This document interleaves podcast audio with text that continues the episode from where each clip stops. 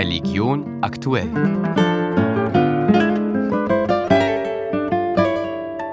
In Deutschland ist vergangene Woche erstmals eine große Studie zu sexualisierter Gewalt in der evangelischen Kirche und der Diakonie veröffentlicht worden. Mehr als 1200 Fälle sind da dokumentiert. Die Spitze der Spitze des Eisbergs haben dazu die Autoren gesagt. Und in Österreich, da hat die evangelische Kirche vorerst nichts Vergleichbares vor. Martin Groß. Eine Studie wie in Deutschland ist in Österreich nicht geplant, aber Diakoniedirektorin Maria Katharina Moser verweist darauf, dass hierzulande in der evangelischen Kirche diesbezüglich seit Jahren Realismus herrscht. Wir haben nie geglaubt, dass das ein rein katholisches Problem ist, dass das etwas ist, das uns nicht betrifft.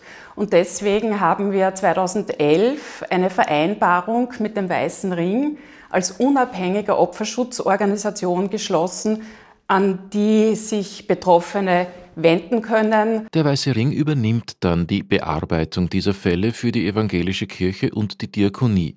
Beide folgen dann den Empfehlungen des Weißen Rings, dessen Pressesprecherin Brigitta Pongratz. Also das fängt an mit äh, Beschimpfungen und Herabwürdigungen, geht weiter mit ähm, Zwingen zu essen von Dingen, die man eigentlich nicht essen will oder die man schon ausgekotzt hat. Also auch das gab's. Das geht weiter mit Prügelstrafen, mit Dingen, wo man beschämt wurde vor den anderen Kindern. Und die extremste Variante ist dann die sexuelle Gewalt. 220 Fälle aus dem evangelischen Umfeld hat der Weiße Ring seit 2011 bearbeitet, die meisten aus Heimen in evangelischer Trägerschaft. Nicht alle ließen sich erhärten.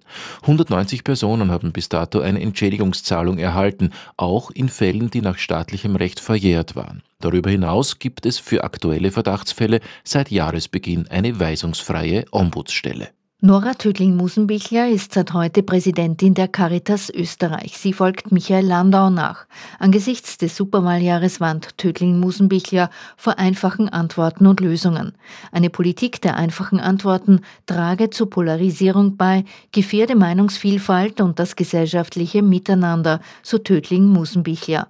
In einer Aussendung mahnt sie einen Weg der Vernunft und der Zusammenarbeit ein. Von einem Tag auf den anderen werden Orte, an denen man sich immer wohl gefühlt hat, zu Orten der Unsicherheit, wie etwa die Universität.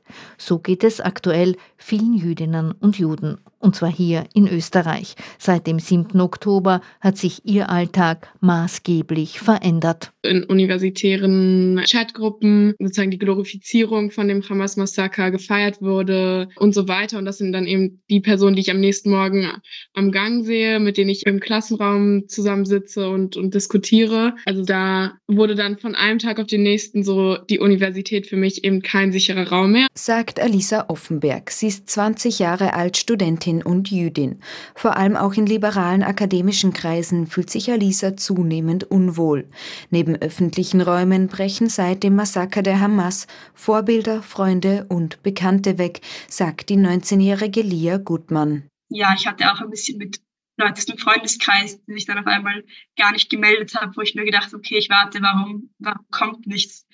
Das ist auch nicht so ein angenehmes Gefühl, dass man eben, dass ich vor allem diese ersten paar Wochen war, okay, ich, ich kann ich kann fast nur mit jüdischen Menschen sein, weil die, die sind die einzigen, die verstehen, wie ich mich fühle oder die so ein bisschen so dasselbe, dasselbe fühlen. Die beiden jungen Frauen versuchen ihre jüdische Identität nicht mehr öffentlich zu zeigen. Zum Beispiel jetzt, also ich sitze hier mit meiner David-Sternkette, aber die habe ich jetzt wirklich nur zum Gespräch rausgeholt, weil ich bin gerade in der Uni und wenn ich rausgehe, dann tue ich die auch wieder unter meinen Pullover, weil ich einfach nicht als Jüdin erkennbar sein möchte und weil ich weiß, das ist ja eben negative Konsequenzen mit sich zieht.